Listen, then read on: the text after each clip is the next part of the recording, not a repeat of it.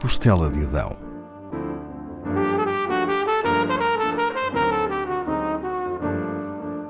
Com Paula Castelar.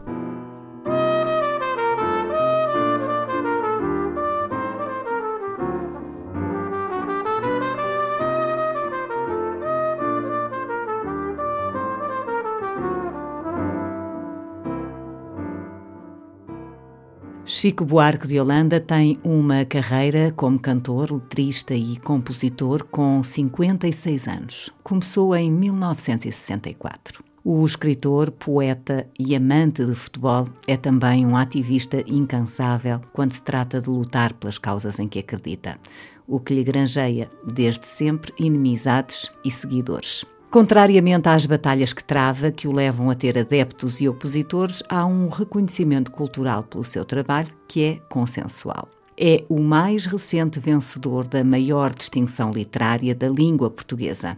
A entrega do Prémio Camões, que este ano será em Lisboa, foi marcada para o dia 25 de abril, o Dia da Liberdade, cuja essência revolucionária Chico imortalizou no fado tropical. Mas por que falar aqui de Chico Buarque? Porque ao longo dos tempos tem sido apontado por várias mulheres, organizações femininas, artigos de opinião e livros como o cantor das mulheres, aquele que melhor as entende e fala delas, aquele que consegue vestir a sua pele. São várias as cantoras a interpretar canções dele, escritas na primeira pessoa. E há uma banda intitulada As Mulheres de Chico, que também se dedica ao repertório do autor, que tem usado a sua pena para indicar a desigualdade de género muitas vezes. Não obstante isso, tem sido acusado de machismo com certa recorrência nas mais de cinco décadas da sua carreira. Ora, a maioria dessas acusações ficaram a dever-se a interpretações à letra daquilo que eram críticas irónicas do autor, mal entendidas, segundo o próprio ia explicando. Nos seus poemas e romances tem apresentado mulheres distintas e em circunstâncias igualmente distintas. Refiro algumas letras de canções que o atestam. Essa moça está diferente mostra a emancipação feminina. Blues para Bia apresenta uma mulher homossexual. Jenny Zeppelin inspira-se numa personagem de um conto de Guy de Maupassant e relata a história de uma prostituta, a crueldade com que é tratada pelas pessoas e a hipocrisia social. A canção foi um sucesso, mas a letra mal interpretada por alguns. Chico lamentaria em entrevista ao programa Canal Livre atos de terceiros que se diziam motivados pelo que escrevera. Esses indivíduos tinham atirado areia a prostitutas. Aqui ficam alguns versos de Geni Zeppelin. De tudo o que é nego torto, do mangue e do cais do porto, ela já foi namorada. O seu corpo é dos errantes, dos cegos, dos retirantes, é de quem não tem mais nada. Dá-se assim desde menina, na garagem, na cantina, atrás do tanque, no mato. É a rainha dos detentos, das loucas, dos lazarentos, dos moleques de internato. E também vai a miúde, com os velhinhos sem saúde e as viúvas sem porvir.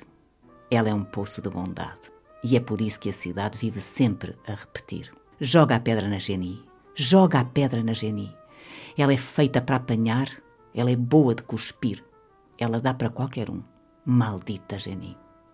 Em jeito de fecho desta crónica sobre o cantor das mulheres, recordo a crítica social presente em Mulheres de Atenas, escrita para a peça com o mesmo nome de Augusto Boal, levada à cena em 1976. Como conta Wagner Homem no seu livro Chico Buarque Histórias de Canções, este foi mais um poema do autor que levantou polémica.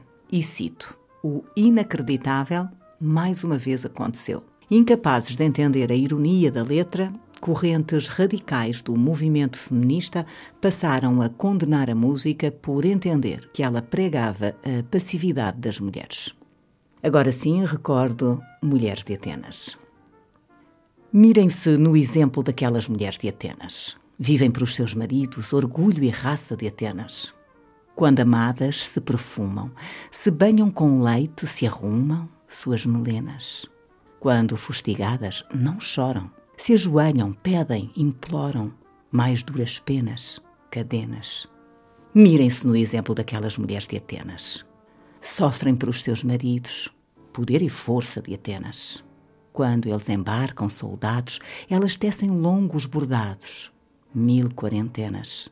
E quando eles voltam sedentos, querem arrancar violentos carícias plenas, obscenas. Mirem-se no exemplo daquelas mulheres de Atenas. Despem-se para os maridos, bravos guerreiros de Atenas. Quando eles se entopem de vinho, costumam buscar um carinho de outras falenas. Mas no fim da noite, aos pedaços, quase sempre voltam para os braços de suas pequenas Helenas. Mirem-se no exemplo daquelas mulheres de Atenas. Geram para os seus maridos os novos filhos de Atenas. Elas não têm gosto ou vontade, nem defeito, nem qualidade. Têm medo apenas. Não têm sonhos, só têm presságios. O seu homem, mares, naufrágios, lindas sirenas, morenas. Mirem-se no exemplo daquelas mulheres de Atenas. Temem por seus maridos, heróis e amantes de Atenas. As jovens viúvas marcadas e as gestantes abandonadas não fazem cenas. Vestem-se de negro, se encolhem, se conformam e se recolhem às suas novenas serenas. Mirem-se no exemplo daquelas mulheres de Atenas. Secam por seus maridos orgulho e raça de Atenas.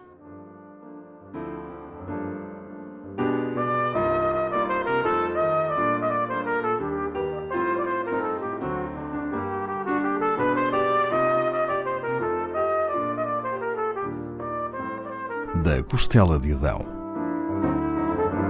com Paula Castelar.